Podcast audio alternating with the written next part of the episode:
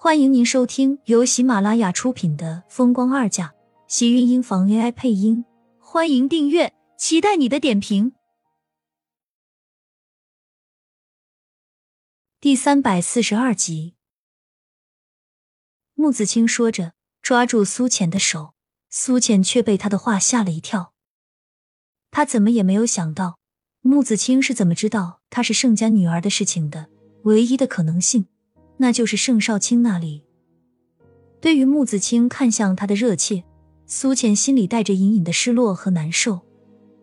难道她们姐妹之间就真的已经回不去了吗？他找自己过来，难道就是因为知道了他的身份？青青，你和盛少卿的事情。苏浅刚刚开口，穆子清一把扣住他的胳膊，紧张道：“我和少卿能不能在一起？”我能不能嫁到盛家就要靠你了，浅浅，帮帮我好不好？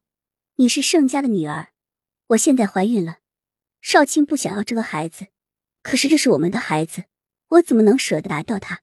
现在只有你能帮我了。听着穆子清伤心绝望的话，苏浅心里只觉得一阵难受，一阵，却还是忍不住艰难的开口道：“青青，我虽然是盛家的女儿，可是我现在……”并没有正式入盛家的门，而且盛家的事情，我肯定是说不上话的。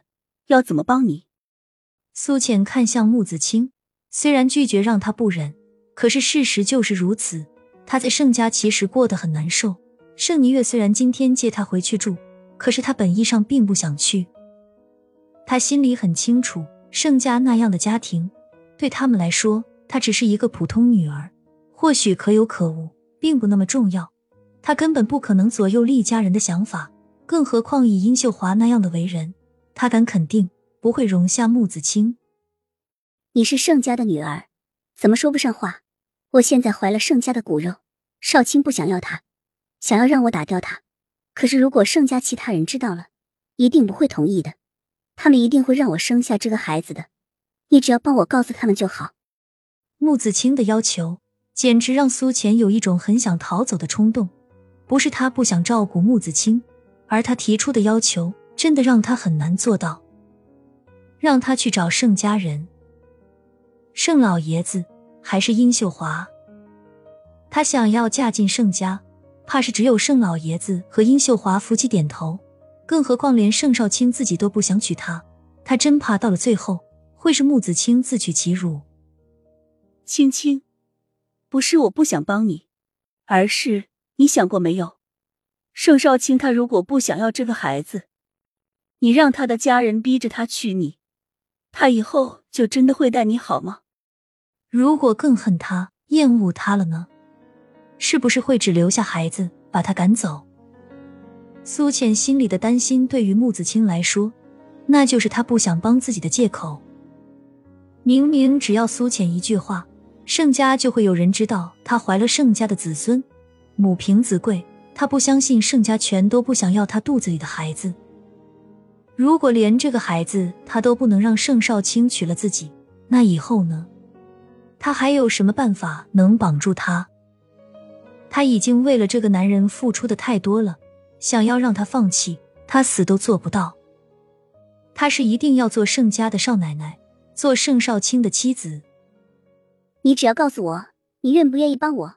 浅浅，你不是说好和我是好朋友的吗？难道你就是这么帮助自己好姐妹、好朋友的？我嫁进盛家对你也有好处，你只要一句话就可以让盛家知道我肚子里孩子的存在。浅浅，你帮帮我不行吗？穆子清拉住苏浅的手，不由得握紧，似乎怕她不同意，便握得更加用力。直到苏浅感觉到手背上传来的疼痛，才跟着反应过来，将手想要从穆子清的手里抽出来。青青，你别这样，盛家我真的。浅浅在这里，你是我唯一的朋友和亲人了。我妈刚刚过世，还记得平一刚离开你时的心情吗？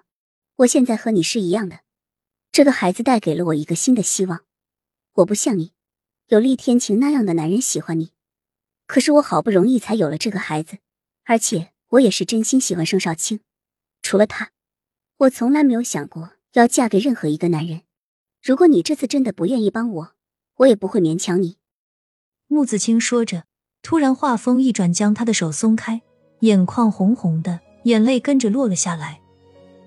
苏浅没有想到他竟然变得这么快，他以为他是在说服自己帮他，却没有想到他却说不会勉强自己。青青，我我知道你有你的难处，我们是好姐妹。我以为这个世上除了我死去的妈，还有我远在老家的亲人，只有你才是最值得我信任的人。我以为你会帮我，你不愿意，我也不想这样勉强你。我知道了，让我打掉他。我真的狠不下这个心，我会等到生下这个孩子后，把他送到福利院里。